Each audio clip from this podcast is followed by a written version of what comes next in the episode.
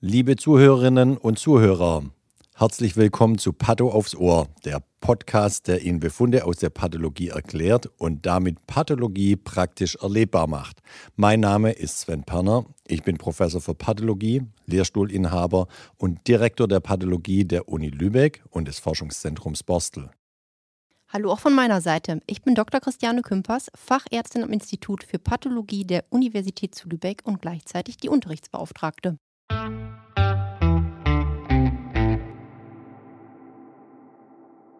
Hallo zusammen aus Lübeck. Wir begrüßen Sie zur nächsten Runde Patho aufs Ohr. Der Befund des heutigen Patienten ähm, oder der Befund ist von einem männlichen Patienten, geboren 1954. Und wie so vieles, was wir aus der Pathologie bekommen, ist es aus unserer Viszeralchirurgie. Charlotte, heute fängst du mal an. Gut, mache ich.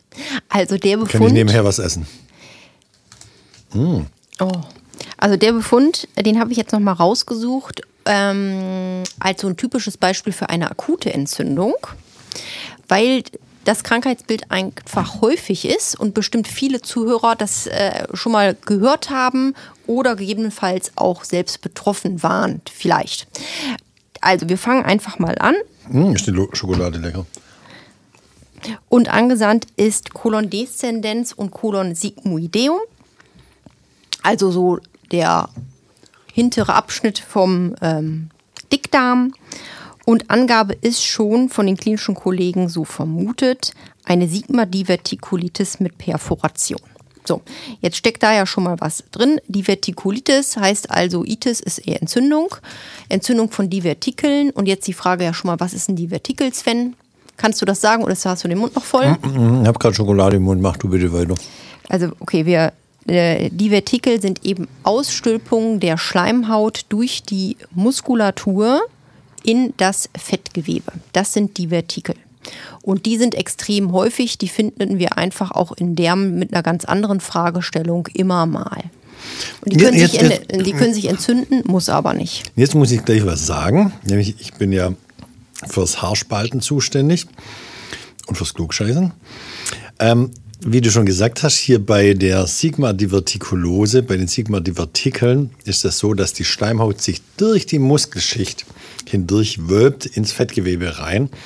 Aber die Definition eines Divertikels ist immer, dass die gesamte Wand äh, ausgestülpt ist.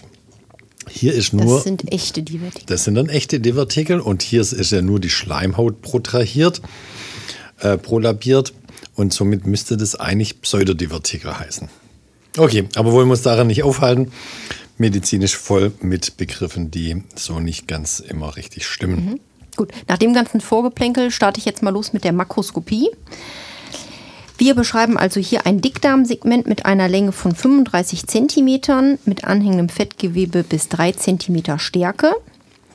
Diese rosa zeigt sich im Bereich der fettgewebigen Absetzung ausgedehnt über eine Länge von 15 cm, schmutzig verfärbt, aufgeraut sowie schmierig belegt. Mhm. Das ist, schon mal immer so das, wenn man das in der Makroskopie mhm. so beschreibt bzw. liest, das klingelt immer schon und man hört da schon mal raus, das klingt nach einer Peritonitis. Nach einer richtig fetten Peritonitis. Genau. Ja.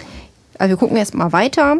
Ähm, weiter geht's im Text. Im Bereich der beschriebenen Serosa-Veränderungen zeigt sich das perikolische Fettgewebe ausgedehnt schmutzig, lehmgelb verfärbt. Das können wir sagen, weil wir jetzt einfach in der Makroskopie da wirklich sitzen mit der Klinge in der Hand und jetzt dieses Stück Darm in dünne Scheibchen durchschneiden. Hm.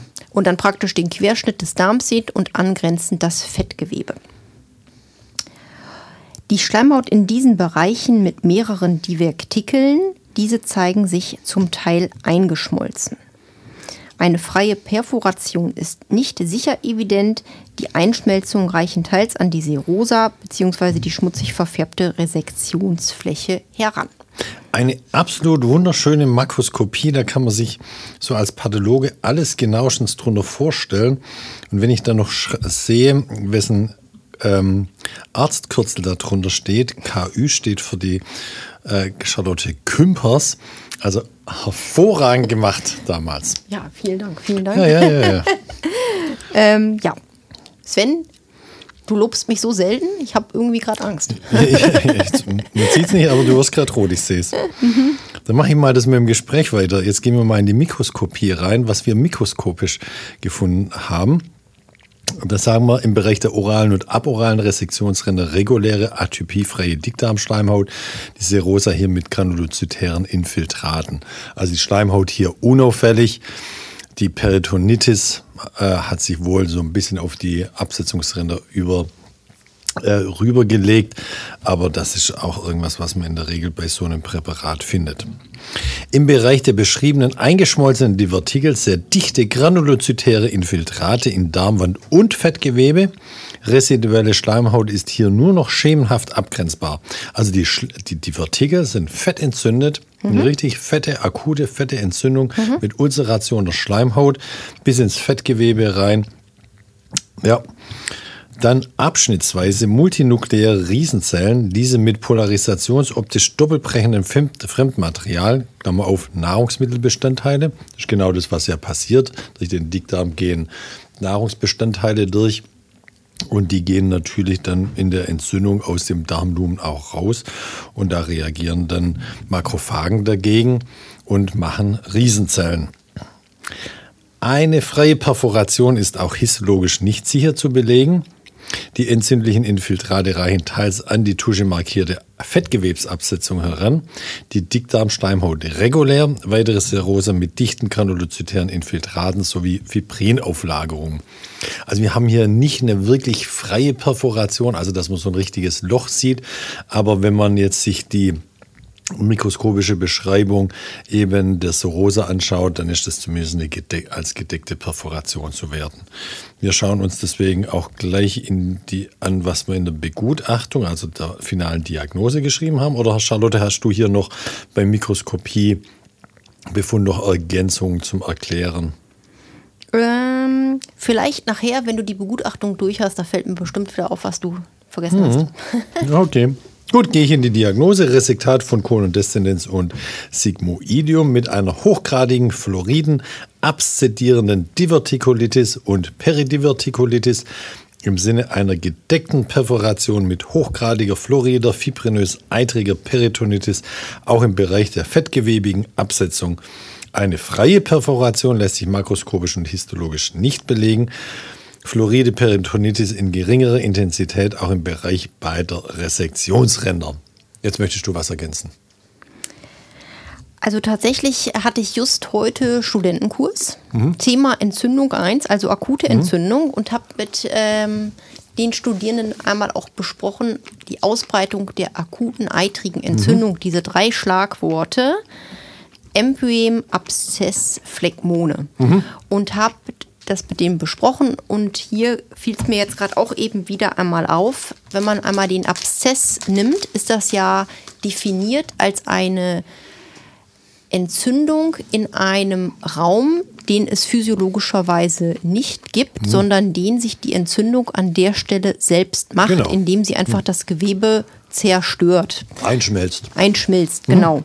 Und Histologisch ist das eben so, dass wir das in dem Sinne beschreiben, dass wir sagen, im Bereich der eingeschmolzenen, also makroskopisch beschriebenen eingeschmolzenen Divertikeln finden wir sehr dicht liegende granulozytäre Infiltrate in Darmwand und Fettgewebe. Mhm. Das ist im Grunde ähm, das Korrelat in der Histologie, um das den, äh, klar zu machen. Das heißt, man zoomt da rein an der Stelle nichts außer Entzündungszellen ja. und man würde, wenn man da jetzt in einer großen Vergrößerung einmal reingeht, eigentlich gar nicht sehen, in welchem Organ man genau. gerade steckt, weil das, das ganze Gewebe kaputt ist. Genau, das ist auch formal pathogenetisch ist das ja auch eine Kolliquationsnekrose der, der Abszess. Mhm. Ja, da ja. sieht man nichts mehr. Genau. Und dann eben einmal nochmal äh, mit der gedeckten Perforation, was wir da eben also hatten. Die Nahrungsmittelbestandteile, die ja im Divertikel liegen, sind jetzt bei der Entzündung äh, praktisch ausgetreten und finden sich jetzt auch in der Darmwand, also auch im Fettgewebe. Mhm. Und logischerweise, das ist ja wie ein Fremdkörper, das mag der Körper an der Stelle natürlich nicht. Und da kommen wieder die Histiozyten, also die äh, Fresszellen, die Makrophagen an ja. und wollen natürlich ähm, diese Fremdkörper, diese Nahrungsmittelbestandteile abbauen. Das schaffen sie aber nicht. Und sie wollen das phagozytieren und bilden dabei Riesenzellen aus. Genau. Das sind Ja. halt wieder ganz große Zellen mit multiplen Zellkernen, deshalb nennen wir die multinukleär. Genau. Ja. Also nur noch mal als Be- Beschreibung, warum das eigentlich so ist, wie es ist. Also und das Ganze, das liest sich ja auch hochdramatisch. Also sowas tut, äh, ist schmerzhaft. Gedeckte Perforation mit einer eitrig absedierenden Entzündung, mit einer Peritonitis. Ähm, bei einem Patienten, Baujahr 54, der ist jetzt auch nicht mehr ganz jung. Ähm, das findet im linken Unterbauch statt. Ähm, hat ähnliche Symptome wie bei einem jüngeren Patienten, zum Beispiel die, äh, die eitrige Appendizitis. Bloß die eit- eitrige Appendizitis spielt sich, wie gesagt, beim eher jüngeren Patienten im rechten Unterbauch ab. Und hier die Sigma-Divertikulitis im linken Unterbauch eher beim älteren Patienten. Ja, Ja. gut. Ja, ich meine, klar. Wenn das sogar dann noch zu einer Perforation kommt mit dieser Peritonitis, also wenn dann das nicht schnell genug operiert wird, da kann man durchaus Das ist schon an die Not. Ja, klar. aber hallo, das ist dann echt ein medizinischer Notfall. Aber, und das war hier ganz da, knapp davor. Und im Austausch mit unseren Chirurgenkollegen wissen wir auch, dass sowohl bei der Sigma-Divertikulitis wie auch bei der Appendizitis die Komplikation steigt, je weiter fortgeschritten die Entzündung ist. Wenn da mal eine richtig fette Peritonitis vorliegt, dann steigt die Komplikationsrate ganz ordentlich an. Mhm. Also der ist hier wirklich so auch ganz kurz vor knapp operiert worden. Daran kann man sterben. Ja. Also was heißt kann man sterben? Da stirbt man, wenn, wenn man nicht, nicht behandelt wird. Ja. Ja. Und es ist ja häufig so, dass diese Patienten immer schon mal einen Schub von einer akuten Ja. Divertikulitis hatten. Ja. Also es ist ja selten so, dass beim ersten Ja. Schub es so ausgeprägt ist, dass es gleich so hochdramatisch ist mit Perforation.